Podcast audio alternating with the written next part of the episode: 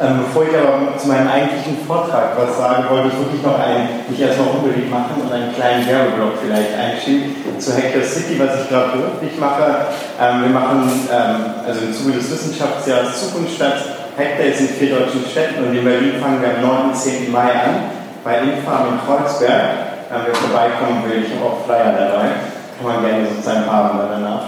Ja, jetzt aber sozusagen zu meinem eigentlichen Thema, nämlich Netzpolitik. Und ich habe jetzt mal genannt, ähm, warum sozusagen Netzpolitik 2.0 oder warum wir einen Neuanfang brauchen. Ähm, ich mache die Netzpolitik seit fünf oder sechs Jahren, ich weiß nicht mehr so genau. Ich habe so ein bisschen das Gefühl mittlerweile, dass wir an einem Punkt angekommen sind, erstmal, wo wir Grundsatzentscheidungen treffen müssen oder wo wir so ein bisschen überlegen sollten oder müssten, in welche Richtung wir gehen. Und ich bin auch auf der anderen Seite irgendwie, habe ich das Gefühl, dass wir in die falsche Richtung gerade ein wenig gehen. Das kommt sozusagen ähm, kombiniert. Und ich glaube, dass so wirklich an der Zeit ist, auch gerade für Leute, die sich mit Digitalisierung auseinanderzusetzen, mal wirklich zu überlegen, was wir dann mit der Digitalisierung machen wollen, wo wir mit der wirklich hinwollen. Und wenn man so ein bisschen einen Schritt zurückgeht, macht es auch immer Sinn, finde ich, zeitlich mal ein wenig zurückzugehen, nämlich so ein bisschen an den Anfang der Netzpolitik. Und für viele und auch für mich persönlich war das das schöne Zugangserschwerungsgesetz damals, wenn ich mich noch erinnert. Damals war Ursula von der Leyen auch Bundesfamilienministerin und hatte die sehr, sehr tolle Idee, gegen Kinderpornografie im Netz Stoppschilder ähm, einzuführen. Und sich gar nicht darauf eingehen, warum das alles schlecht ist und warum man das ablehnen musste. Aber es war so ein bisschen für viele und auch in Deutschland so der Beginn der Netzpolitik, weil zum ersten Mal irgendwie gab es sowas wie eine Netzgemeinde, es gab sowas wie einen vernetzten Protest es gab sowas wie die Piratenpartei, die zum ersten Mal ein bisschen aufgetreten ist. Es gab sowas, so, sag ich mal, ein extrem Nischenthema wurde zu einem Nischenthema, kann man vielleicht so ein bisschen sagen. Und auch dieser für mich persönlich war das so der Anfang ähm, von der Netzpolitik, weil ich auch daraufhin das Forum Netzpolitik gegründet habe, das wir noch heute machen. Ähm, und wenn man sich das so ein bisschen überlegt, ist es schon relativ lange, also da, relativ lange her. Und wenn man sich so anschaut, finde ich, sieht man irgendwie, dass immer noch Papiere, Strategien, Konzepte, die irgendwie kohärent sind, überall fehlt. Also sowohl bei den Parteien erkenne ich jetzt keine so direkt, die irgendwie so wirklich eine Strategie hat, auch bei den Verbänden, bei NGOs, bei Lobbyisten, wie auch immer, und auch bei Gewerkschaften zum Beispiel. Also sehe ich zumindest nicht, dass es irgendwie eine richtige Strategie gibt. Wir haben jetzt vor zwei, drei Monaten die Frau vom DGB ähm, sozusagen zu Gast, die sich nur mit Digitalisierung auseinandersetzen sollte und die auch meinte, so ja, ehrlich gesagt habe ich auch keine Antwort darauf und wir suchen auch nicht so richtig. Ich dachte, naja, so langsam können wir doch zumindest mal ein paar Antworten haben.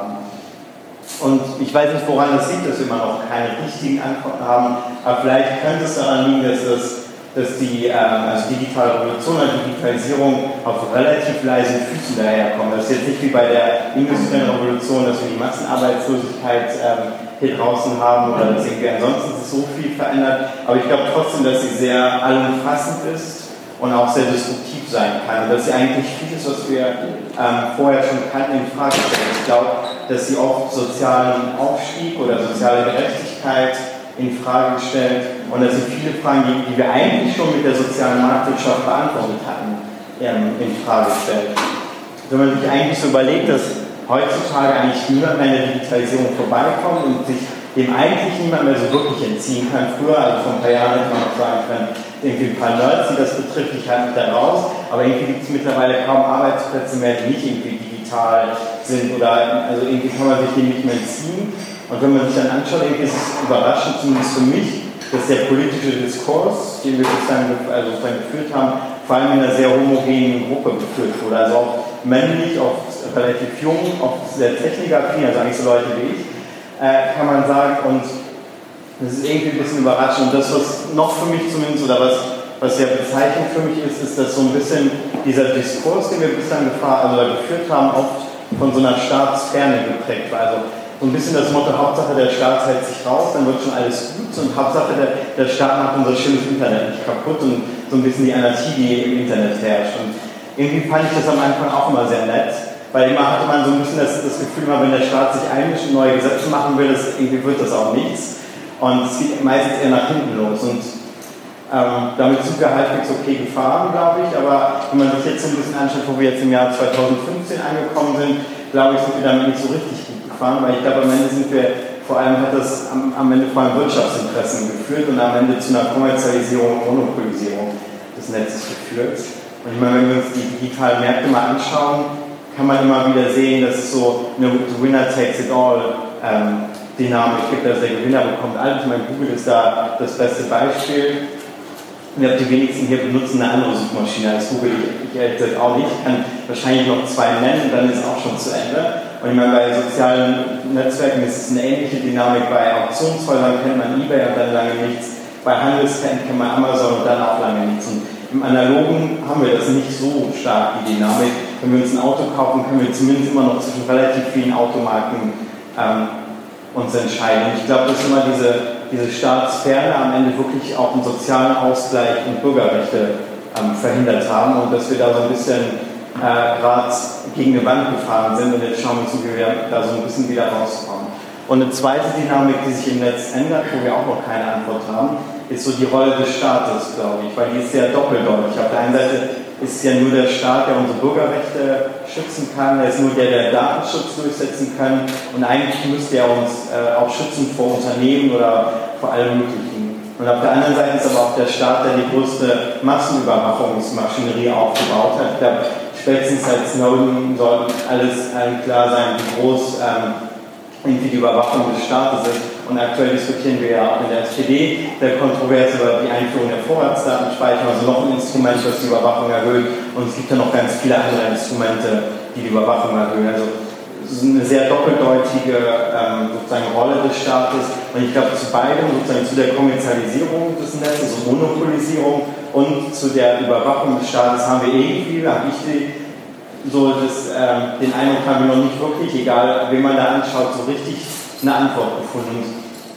Jetzt wird es ein bisschen sozialdemokratisch, weil ich äh, sozusagen, aber ich mache halt SPD in der, in, äh, Netzpolitik in der SPD und ich frage mich immer so ein bisschen, was das denn heißt. Also wie kann eine sozialdemokratische Netzpolitik aussehen und gibt es das überhaupt noch? Unterscheidet sich die Netzpolitik der SPD noch von der von den Grünen, von der FDP oder von den Piraten? Oder ist das vielleicht total Makulatur im Internet und geht es eigentlich irgendwie, kann man das über Bord werfen, die Parteigrenzen? Wenn ich mir dann immer so ein bisschen überlege, wie könnte das aussehen, dann denke ich an die Grundwerte der Partei, also Freiheit, Gerechtigkeit, Solidarität und ich finde so ein bisschen bei Freiheit wird es dann interessant und äh, wir haben ja bislang, habe ich schon gesagt, Freiheit immer so ein bisschen als Freiheit vom Staat gesehen, als so ein bisschen FDP-Manier. Hauptsache der Staat hält sich raus und die halt meiner Meinung nach sind wieder so ein bisschen schlecht mit Gefahr. Also wir haben auf einen Unternehmen, die sehr stark sind und äh, die eine sehr hohe Macht haben und auf der anderen Seite einen Staat, der uns überwacht. Irgendwie finde ich das jetzt nicht so die allerbeste Ausgangsposition, in der man nichts ändern müsste. Und wenn ich so ein bisschen überlege an Freiheit und wenn man das vielleicht anders definiert, dann könnte man auch zu einer finde ich, zu einer anderen Netzpolitik kommen. Nämlich wenn man mal überlegt, ob man das nicht als sozusagen als Befähigung oder das schönere englische Wort, das ich dann doch gerne benutze, Empowerment nimmt. Also Freiheit sozusagen, dass man auch ähm, sich selber sozusagen auch helfen kann. Und als ich mich angefangen habe, für das Internet zu interessieren, war ich auch gerade in den USA und zwar gerade Wahlkampf zwischen Hillary Clinton und Obama. Und ich habe in einer amerikanischen WG gewohnt, wo die eine Hälfte so Obama-Anhänger waren, die andere Clinton und dann auch gegenseitig mal gegeneinander campaigned haben.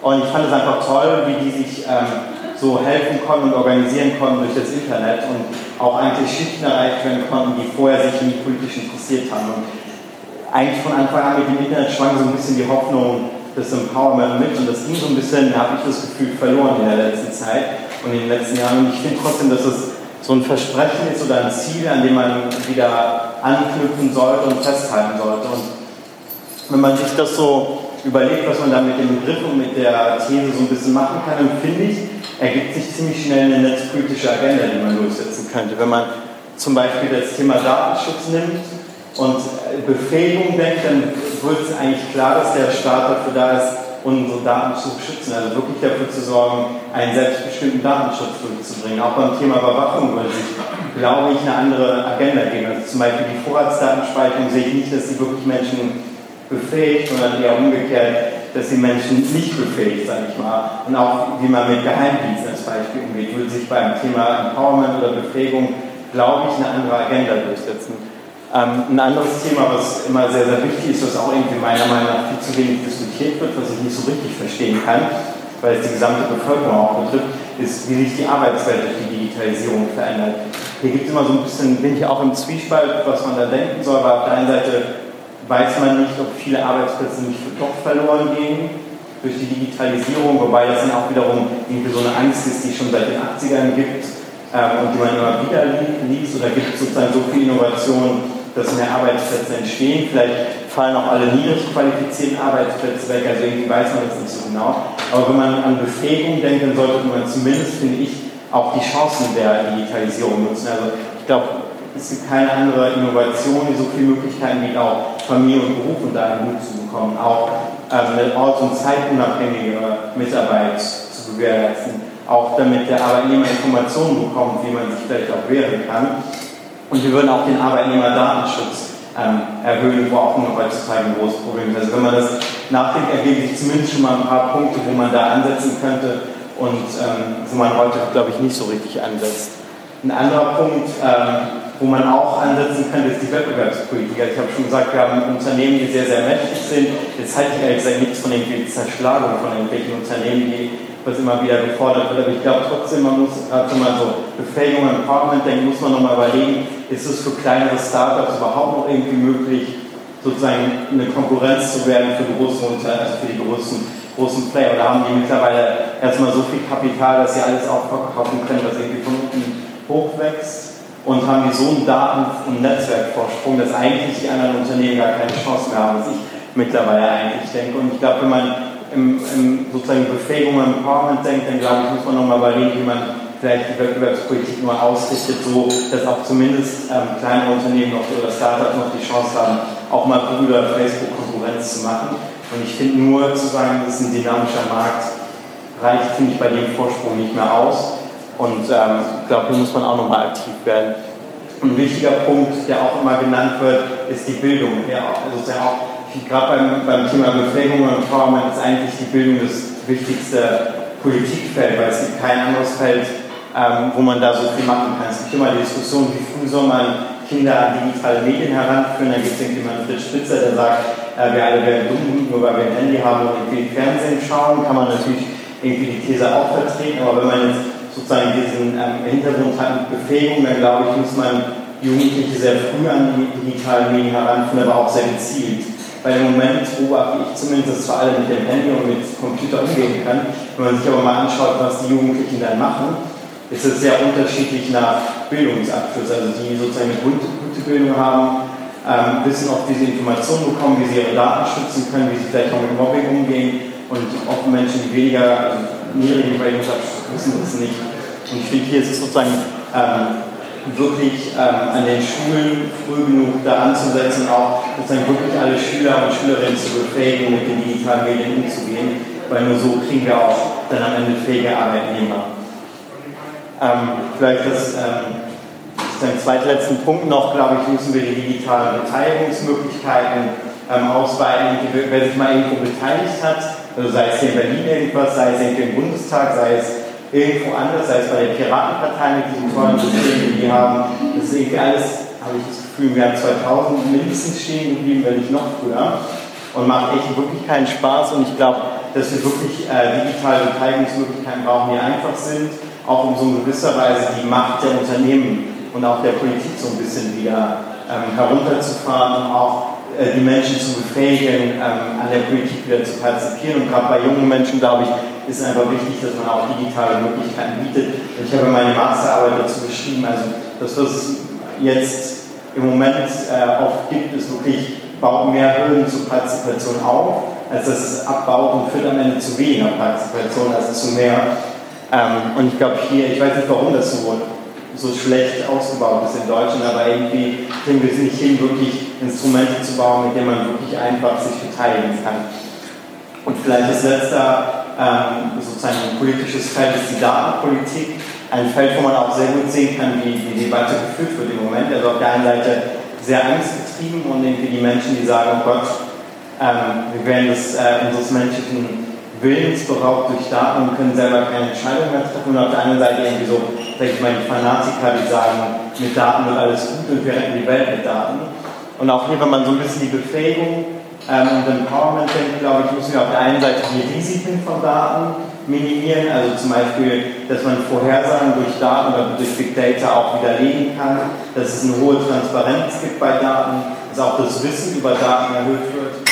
Auf der anderen Seite muss man auch die Chancen von Daten nutzen, weil ich glaube, gerade bei der Befähigung äh, können Daten auch sehr gut helfen, weil sie auch einfach helfen, unser Wissen über die Gesellschaft und über die Funktion der Gesellschaft zu erhöhen. Ich glaube, auch hier ähm, muss man wirklich mal überlegen, wie wir hingehen.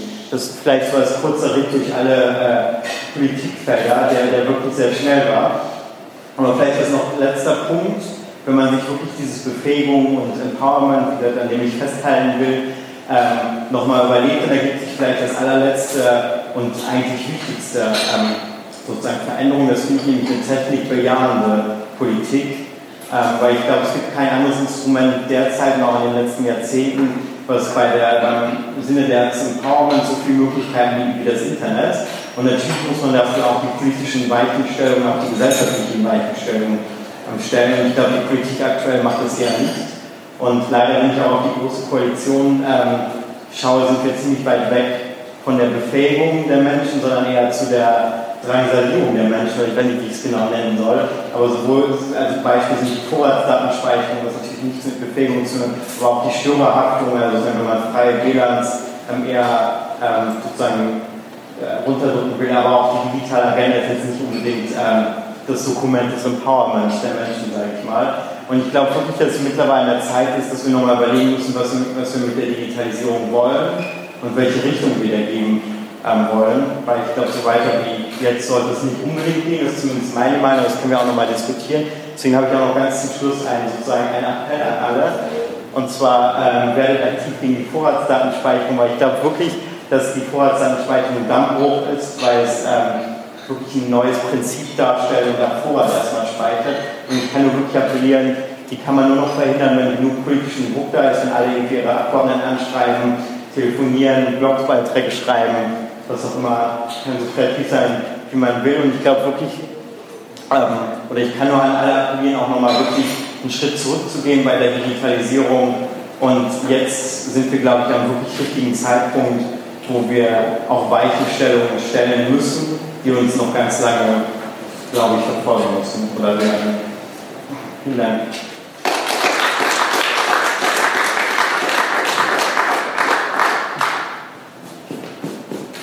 Schön. Ähm, wir haben gleich bei den Thementischen noch die Möglichkeit, Moment, ja. Genau, wir haben bei den Thementischen noch die Möglichkeit, ganz viele Nachfragen zu stellen. Aber wenn jemand gerade schon eine Frage auf dem Herzen brennt, die man ja nicht noch stellen möchte, dann ist jetzt noch der Raum, Fragen zu stellen. Also, wie ist gerade eine Frage? ja. Zur Beteiligung durch digitale äh, Medien. Ja, zur Beteiligung ähm, digitalen Du hast jetzt gemeint, äh, in Deutschland machen wir wenig, was ähm, in die Richtung geht, wie du es dir vorstellst. Was wäre denn eine Möglichkeit, die wir machen können? Ja, also bislang, also in meiner Beobachtung zumindest, haben wir auch, versuchen wir politische Prozesse und Parteien zu kopieren. Also die Piratenpartei ist das beste Beispiel, irgendwie wie eine Partei funktioniert, nimmt und einfach digital kopiert mit den ganzen Schwierigkeiten, die eigentlich überhaupt nicht aufgelöst werden. Also ich, mal, ich kann nur jedem empfehlen, mal sich bei dem Feedback, was immer so als Vorreiter gilt, das mal auszuprobieren. Also selbst ich, der weiß, wie eine Partei funktioniert, oder zumindest dachte, braucht irgendwie mehrere Stunden, um mich überhaupt mal einzufinden. Und dann kann man Stimmen delegieren. Das ist optisch echt richtig hässlich, macht keinen Spaß, spricht einen nicht an. Man muss wirklich, also dann kann man irgendwie so Diskussionsphasen, Abstimmungsphasen, dann gibt es ja eine Diskussionsphase, dann gibt es ja eine Abstimmungsphase, dann gibt es Foren.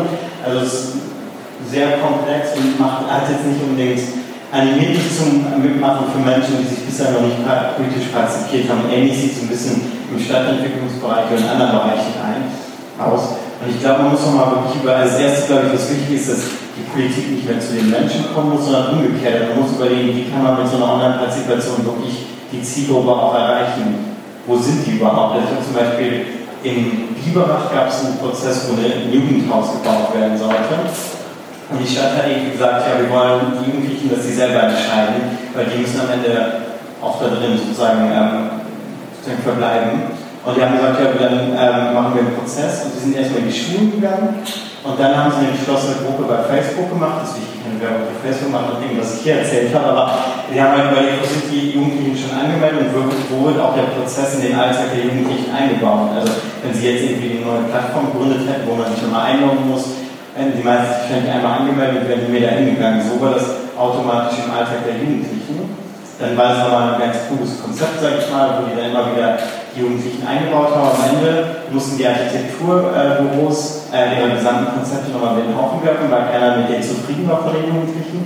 Und am Ende haben sie es auch geschafft, dass, glaube ich, über 90 Prozent der Jugendlichen in der Stadt am Ende auch wirklich abgestimmt haben. Und es gab eine wirkliche Debatte. Also ich finde sozusagen zu überlegen, wo sind die Menschen wirklich und wie kann man den Prozess in den, also den normalen Alltag auch integrieren und nicht so als Fremdkörper da haben. Das sind zum Beispiel einige Sachen, wo ich glaube, wo man natürlich ist es so ein bisschen als Stadt, dass wenn man jetzt irgendwie wirklich abstimmt, aber trotzdem finde ich, muss man die Hürden für so Prozesse so niedrig wie möglich legen. Das wäre so meine Credo zumindest. Noch weitere Fragen gerade? Ansonsten, also gibt es noch weitere Fragen? Ansonsten gibt es ja, wie gesagt, eine theoretische auch die Möglichkeit, mit Janik noch weiter zu diskutieren. Ach, komm mal noch weiter. Ähm, kannst du mal eins weiterklicken? Ach, genau. Äh, gibt es jemanden, der noch in 30 Sekunden mitschreiben möchte? Okay, dachte mir fast, das hätte man sich vielleicht schon gemeldet. Ähm, gut, ähm, dann möchte ich zuallererst mal noch kurz ankündigen, dass am 21. Mai das nächste Januarsfest ist, ähm, zum Vormerken.